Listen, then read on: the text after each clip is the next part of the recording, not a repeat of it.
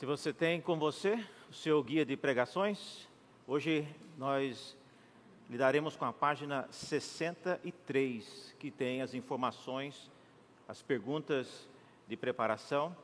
Se você está nos visitando e não tem um guia de pregação, é, se você levantar uma de suas mãos, o diácono colocará na sua mão agora, e é uma oportunidade para você então acompanhar, certo? Se ele der um para você e você não souber Aqui tem alguém aqui, diácono, dois aqui pediram aqui. Tem alguém na sua frente aí, pergunte o que, que é isso, como funciona. Então, a, o guia de pregações tem o esboço da, da mensagem de hoje e atividades que você pode fazer posteriormente. Hoje, na página 63. Vamos abrir então as Escrituras no livro de Êxodo, no capítulo 33 é o texto para a nossa meditação nesta manhã, nessa noite. Êxodo 33.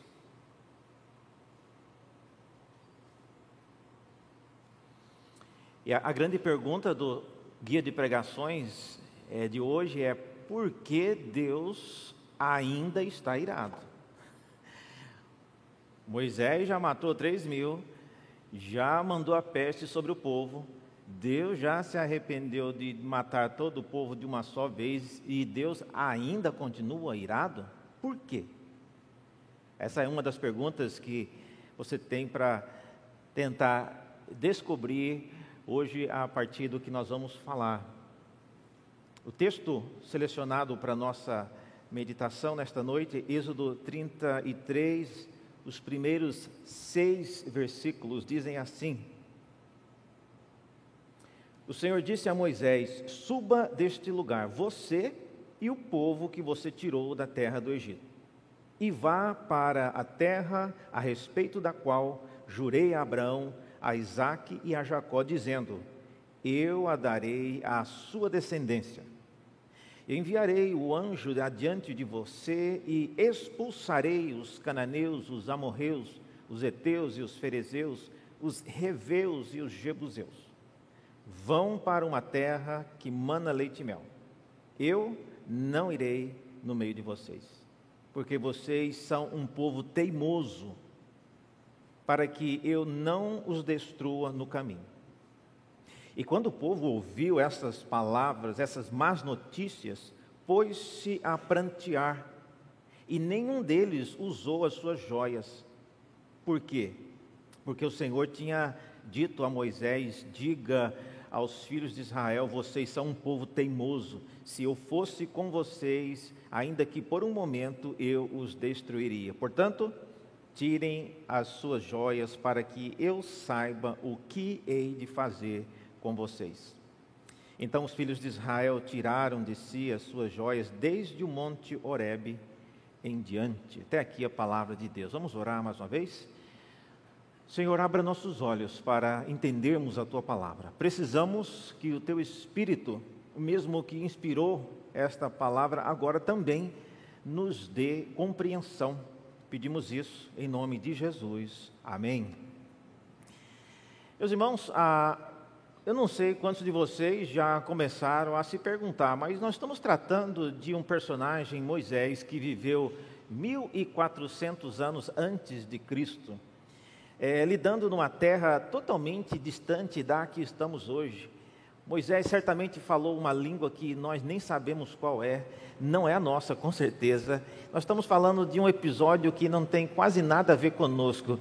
E a pergunta que eu queria iniciar hoje fazendo é: qual é a relação disso tudo que nós acabamos de ler com a sua vida hoje? Se você sair daqui, eu não gostaria que você saísse com a impressão, eu não tenho nada a ver com isso, ainda bem que não foi eu quem fui essa pessoa teimosa a respeito da qual o texto falou. O que, é que isso tem a ver comigo? Olha, a história do povo de Deus é marcada por momentos frequentes quando eles se afastavam de Deus e momentos menos frequentes quando eles andavam próximos de Deus. E nesse vai e vem, mais especificamente, é, nós observamos que é, nós já experimentamos também na nossa vida episódios quando pessoas que nos que amávamos ou que amamos resolvem não mais caminhar conosco, resolvem abandonar, resolvem não andar no nosso meio. E eu estou me referindo aqui a, por exemplo, um cônjuge, um filho, um amigo que, por razões muitas que nós às vezes nem conseguimos entender, resolvem não mais caminhar conosco. Eu queria então que você olhasse para é, esse texto de hoje e tentasse fazer essa associação. Aquilo que aconteceu com o povo de Israel e a decisão de Deus de não mais querer andar no meio dele, pode ser uma boa maneira de entendermos aquilo que às vezes temos que passar.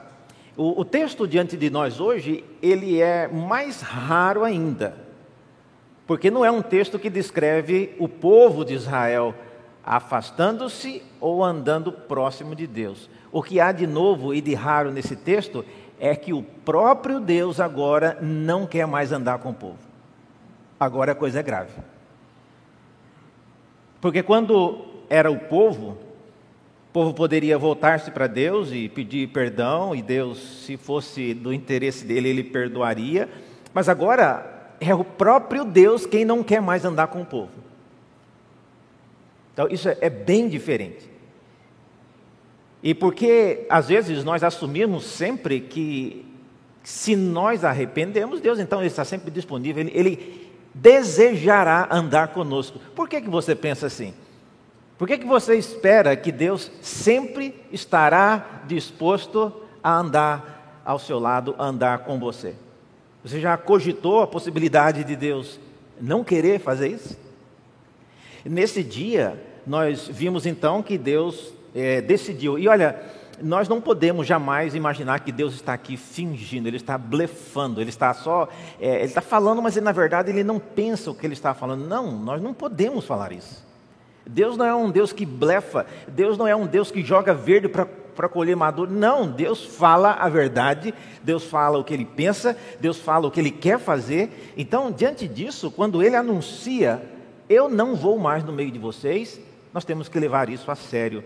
E eu gostaria de fazer isso hoje e perguntar por quê? Qual é a razão? Por que, que Deus resolveu não ir mais no meio do povo? Considerando algumas coisas, como nós já vimos, depois que o povo construiu o bezerro de ouro e adorou o bezerro de ouro, Deus destruiu, des, decidiu destruir o povo, Moisés intercedeu e Deus voltou atrás. Depois Moisés desceu do monte e ficou mais irado do que Deus. E naquela ocasião, para acalmar a anarquia generalizada, três mil pessoas morreram à espada. E depois disso, Moisés subiu a Deus e pediu que Deus perdoasse o povo. Deus não falou que ia perdoar, pelo contrário, mandou uma peste no meio do povo e várias pessoas morreram. Agora, era de se esperar que tudo já estava resolvido, mas aparentemente não. E eu gostaria então de olhar com os irmãos de maneira mais detida nesse texto e tentar entender o que está faltando aqui. Por que é que Deus nesse momento onde nós esperávamos que ele já estaria pronto para colocar ah, os braços ao redor do nosso ombro e caminhar junto, ele decide que ele não mais caminhará no nosso meio. Primeira razão, veja como se Moisés tivesse que descer do monte para explicar isso, e pelo que o texto diz, Moisés ouviu essa decisão e ele teve que avisar o povo. Tarefa dificílima. E eu fico aqui me colocando na posição de Moisés, tendo que lidar com três perguntas que, na minha cabeça, eu imagino e podem nos ajudar a entender esse texto. A primeira pergunta, que eu acho que depois que Moisés chegasse para o povo e falasse o que Deus disse, seria essa: Como assim? Essa é a primeira pergunta. Como assim, Moisés? Deus não quer mais andar conosco? Ele não vai mais andar no nosso meio? Então, essa pergunta nos leva a pensar um pouco é, no que exatamente, qual é a proposta de Deus? Qual é a proposta de Deus? Como assim ele não quer mais andar no meio de nós? Dos versículos 1 e 2, como nós lemos, é, nós lemos que Moisés ele recebe a instrução para o povo: olha, sai daqui, suba deste lugar, você e o povo que você tirou da terra do Egito, e vá para uma terra a respeito da qual eu jurei a Abraão, Isaac e Jacó, dizendo: ah, eu a darei à sua descendência. Então, a primeira coisa que nós observamos aqui é que ir embora daquele local, ou seja, suba desse lugar, é uma expressão que mostra que o povo está no local onde pertence a Deus. Não sei se vocês ah, já perceberam, o povo de Israel ainda está no Monte Sinai. Monte Sinai é o local preparado por Deus, é o local onde, por exemplo, depois leia lá no capítulo 3 de Êxodo, quando Deus chamou Moisés, ele disse a Moisés: Moisés, eu vou trazer o povo para me adorar nesse monte. Quando Deus apareceu para Moisés na sarça ardente, Deus disse isso. Então, o Monte Sinai, naqueles dias, era sinônimo é, do local onde Deus estava. E ele trouxe o povo do Egito para adorá-lo naquele lugar. E agora, a proposta não é, Moisés, eu estou indo embora. Não, a proposta de Deus é, vocês vão embora. Vocês subam daqui vão para o lugar onde eu havia indicado, mas eu não vou mais no meio de vocês. Então, essa é a primeira proposta que Deus faz, ele anuncia o que ele vai fazer. O Monte Sinai é, nesse sentido, um exemplo uh, do Éden. O Éden é um local criado por Deus para encontrar-se com o primeiro casal. E assim que o primeiro casal é, pecou e afastou-se de Deus, Deus então expulsou Adão e Eva do jardim do Éden. E aqui, mais uma vez, o Monte Sinai é um tipo de Éden preparado por Deus para receber o povo hebreu que saiu do Egito. O povo pecou e Deus novamente manda que o povo subisse dali. Saia daqui, podem ir para a terra que eu havia falado, mas eu, não quero mais vocês aqui e eu também não vou no meio de vocês. Segunda coisa que eu vejo nesse texto é o que Deus está falando que Ele vai fazer. É, é, como se você, como eu disse, se você, quando você ouve a decisão de pessoas que falam que não querem mais andar conosco, e se você pergunta como assim, por quê, eles começam a listar as razões. Então a primeira razão que Deus dá é: olha, suba daqui, eu não quero que vocês fiquem mais comigo. Vão para a terra e a, a Deus até propõe que ele irá cumprir a promessa de dar a terra que ele havia prometido a Abraão. Não vai ser por isso. Eu vou dar a terra. E também diz o versículo 2 que eu até vou expulsar os cananeus da terra para vocês, mas eu não vou mais no meio de vocês. Então a proposta de Deus não é uma proposta de interromper, de não cumprir com a palavra que ele havia dito. A proposta dele é: eu vou cumprir, eu vou lhes dar o que eu prometi, o que eu disse a Abraão, mas eu não vou mais andar no meio de vocês. E aí, meus irmãos, a, a, a grande pergunta é: o que, que nós estamos mais interessados? Naquilo que Deus vai nos dar ou em Deus estar andando conosco. Você se satisfaria se Deus falasse: Olha, daqui para frente eu não vou te dar mais nada, exceto a minha presença contigo, a minha companhia com você. Moisés, ele entende claramente, e o povo também entende claramente que a proposta realmente ela é triste. Razão porque o povo diz começou a prantear diante daquilo que eles ouviram. Então, a, a primeira a coisa que eu vejo aqui para explicar aquilo que Deus vai fazer é que ele decididamente ele não quer mais andar no meio do povo. Olha, irmãos, eu não sei se vocês já pensaram nisso e já ouviram, e já cogitaram esse expediente da parte de Deus. Às vezes nós é, frequentamos igreja, nós participamos de atividade e alguns com mais seriedade, outros com menos. E a, a, eu, eu, vejo, eu imagino que as pessoas às vezes com, pensam que quando eu estiver disposto, é, eu vou na igreja, faço algumas coisas, é, mas já passou pela sua cabeça que Deus pode não mais estar interessado em andar com você? Se não passou, eu convido você a pensar mais sobre isso, porque isso passa na mente de Deus todos os dias. Ele só não faz isso por causa do sacrifício de Cristo. Mas nós não devemos, irmãos, tratar isso de maneira simples e leviana.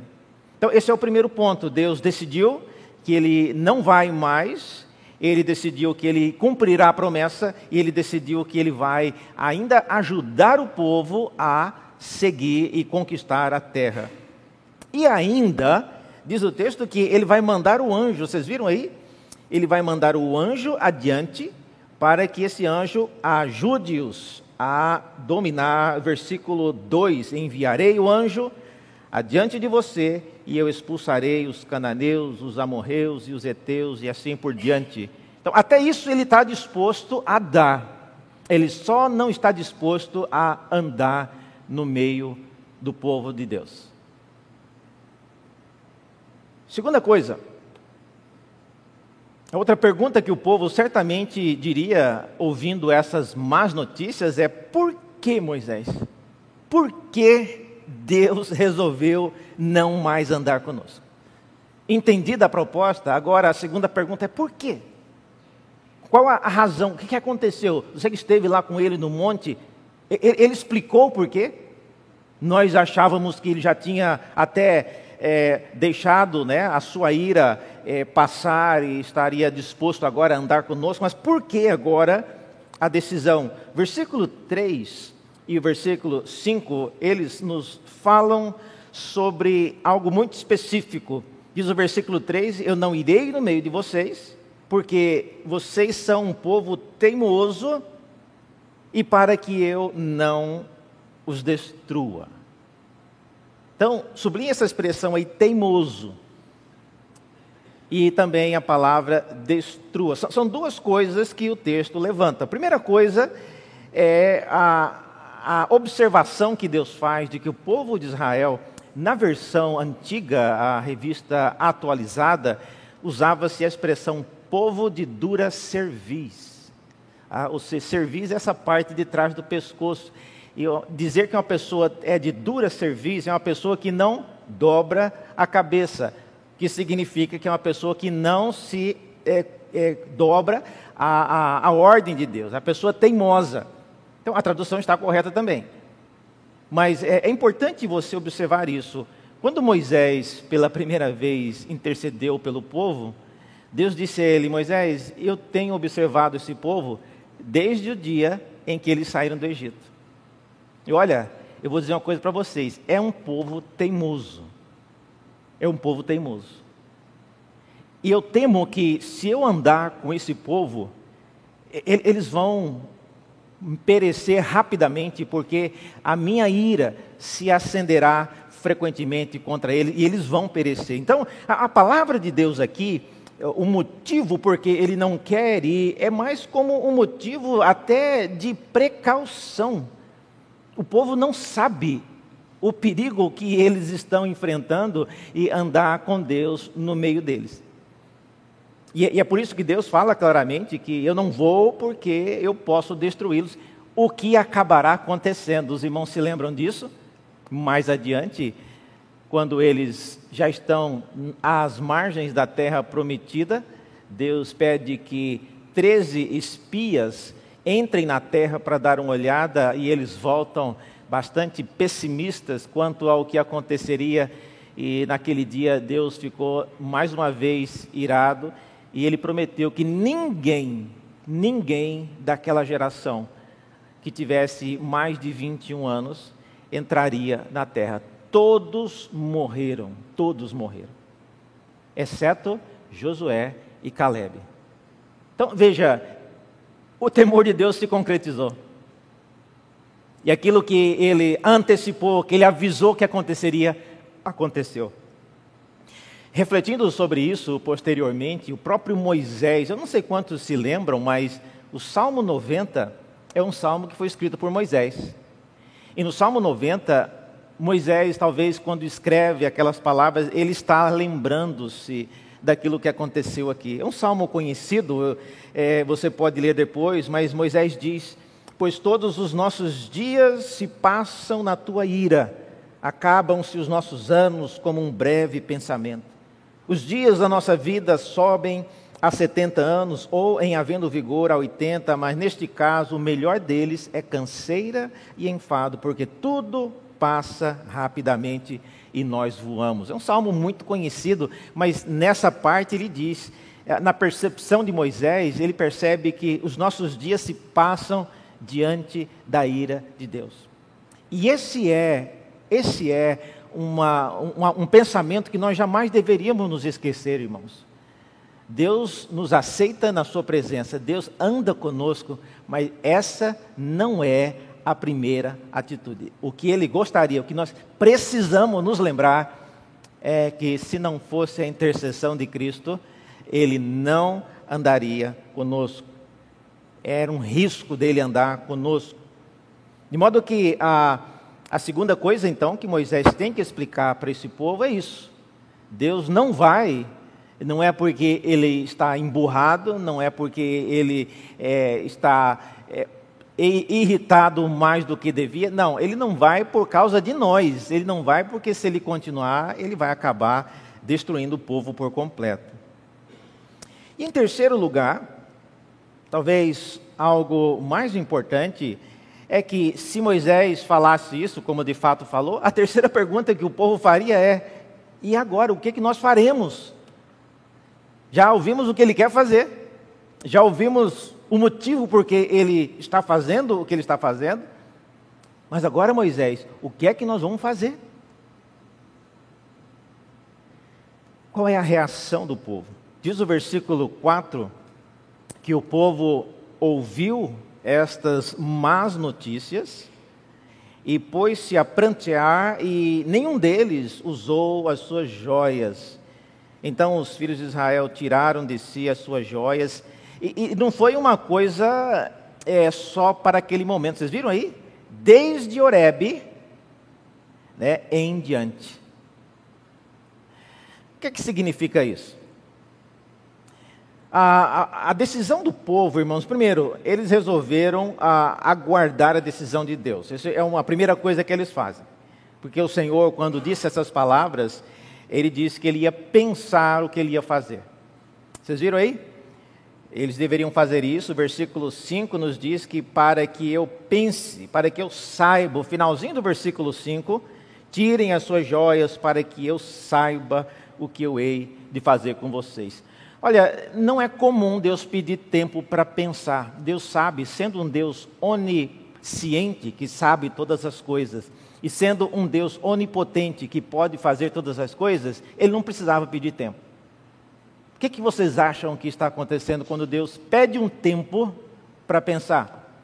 Vocês se lembram de alguma ocasião na Bíblia que Deus pediu um tempo para executar um juízo? Quando ele quis ah, destruir, por exemplo, nos dias de Noé, ele não ficou pedindo tempo para Noé, não, ele chegou e fez. Quando ele foi executar o juízo contra Sodoma e Gomorra, ele conversou com Abraão, mas ele chegou e fez. Ele sabia o que fazer, ele fez o que ele era capaz de fazer. Então, essa palavra de Deus aqui, ela soa inicialmente estranha.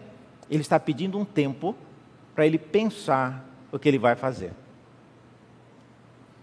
Para mim, a única coisa que isso indica, irmãos, é que Deus não queria ainda mais uma vez desistir do povo por completo. O tempo para pensar era parte daquilo que Cristo já estava planejando fazer para interceder por nós. Veja, a, o Novo Testamento fala que o sacrifício de Cristo já era eficiente antes da fundação do mundo. Então, todas essas coisas que nós estamos falando aqui, na, na mente de Deus, já tem o impacto daquilo que Cristo fez, da intercessão de Cristo, muito antes de haver mundo. Então Deus já está conversando com Moisés, Deus já está falando com o povo, tendo em vista essas coisas. Mas de fato é, é algo estranho Deus pedir um tempo para pensar. E a segunda coisa, parte da reação do povo, é que eles, eles mesmos além de chorar, eles tiram as joias e os adereços. É, é um detalhe mencionado pelo texto digno de nota. Qual é a relação de joias, de bijuterias, de colar e alguma coisa com o arrependimento? Será que tirar os brincos, tirar o colar, isso é, um, é sinônimo de arrependimento? No Antigo Testamento, não. É, sinônimo de arrependimento seria vestir-se em panos de saco, seria sentar nas cinzas, mas qual é a relação? Por que, que eles tiraram as joias? Quando, quando o texto diz é, que eles tiraram as joias, eles tiraram as joias antes mesmo de Deus é, pedir, eles já começaram a tirar, porque as joias era sinônimo aqui pelo fato de eles mesmos verem que não combinava com a situação sombria em que eles estavam. Então, essas joias certamente tinham a ver com vestes festivas, com adereços de alguém que está celebrando alguma coisa. É muito provável que essas joias ainda estivessem relacionadas com a adoração do bezerro de ouro, alguém ainda estava no espírito de celebração que nós vimos lá no final de Êxodo 32. Então, eles ainda estavam no espírito de festa. E nesse ponto, quando eles tiram então os adereços, eles estão sinalizando que, olha, o momento não é mais de festa. O momento não é mais de celebração. Agora a coisa ficou séria não há muito que podemos fazer. Se dependesse de nós nos arrependermos, o que nós já estamos aqui demonstrando, é, talvez a gente conseguisse trazer Deus de volta, mas agora é o próprio Deus quem não quer mais andar no nosso meio. O povo começou a prantear, e por causa disso eles tiraram os adereços e as joias qual é a, a conclusão, irmãos, que a gente chega a respeito dessas coisas? O texto de hoje é, termina, como vocês viram, dizendo que Deus irá pensar no que fazer. E enquanto Deus pensa no que Ele fará, eu, eu pergunto para você: você consegue pensar agora em uma razão sequer para Deus andar do seu lado? Olha, a, a, vida cristã é algo muito sério e eu estava hoje sentado aqui na frente, ouvindo a palavra do reverendo Felipe, muito boa, muito oportuna hoje, falando de Jesus e o modo como ele não desistia daqueles discípulos, cada um teimosos e reticentes, de, de, de, com a dificuldade de aprender as lições básicas do discipulado. E eu, eu fiquei pensando, nós somos muito semelhantes àqueles discípulos. E às vezes é desestimulante, especialmente para nós é, líderes. De manhã ainda conversava com o pastor Felipe ali no gabinete, antes de entrar para a mensagem, e ele estava falando, compartilhando comigo, a, essa semana que vai iniciar agora, muito corrida para ele, para mim também. É, nós temos é, no, no, centro de pós-graduação, onde nós também trabalhamos, nós temos mais de 2 mil alunos. Tem sala de aula com 140 alunos. Se cada um desses alunos faz duas perguntas, é, vira uma monstruosidade. Essa semana agora, o pastor Felipe irá falar em cinco eventos. Antes de chegar no domingo, ele terá falado em cinco eventos, se Deus assim o permitir. E, e eu tenho também muitas coisas para fazer e olha, não tem muito o que vocês podem fazer por nós, não, exceto orar. Mas tem uma coisa que encoraja bastante um pastor, um líder que lidera o povo: é ver que o nosso esforço tem sido correspondido por uma obediência. Coisa que é extremamente desestimulante é ver que você se empenha tanto e a impressão, pode ser que estejamos errados, é que às vezes as palavras elas entram por aqui e saem por aqui. Isso é desestimulante. E quando eu olho aqui para essa situação de Moisés e Deus, o próprio Deus, tomando a decisão, olha, eu não vou mais andar com esse povo. Já eu já vi que ele é um povo teimoso. Eu penso na minha própria vida, se Deus já pensou isso a meu respeito e já decidiu: olha, eu não vou mais andar com o pastor Daniel, eu cansei dele. Eu já fiz tudo por ele, eu já fiz mais do que ele merecia, e ele não corresponde da maneira que eu gostaria. Então, para mim, chega. Meus irmãos, se você nunca pensou isso a respeito de você, eu desafio a pensar, porque Deus, repito, Ele pensa isso todos os dias a nosso respeito. E Ele só não faz isso por causa da intercessão do nosso Senhor Jesus Cristo. E esse texto é uma grande advertência para que nós nos lembremos disso. Deus quer andar conosco, mas há um preço que foi pago por isso. E que nós vivamos de maneira digna deste preço que foi pago, em obediência, em temor e fazendo a vontade dele. Vamos orar mais uma vez? Senhor, graças te damos, porque o teu filho Jesus veio, habitou entre nós, em espírito e em verdade, e nós vimos a sua glória, glória como do unigênito do Pai.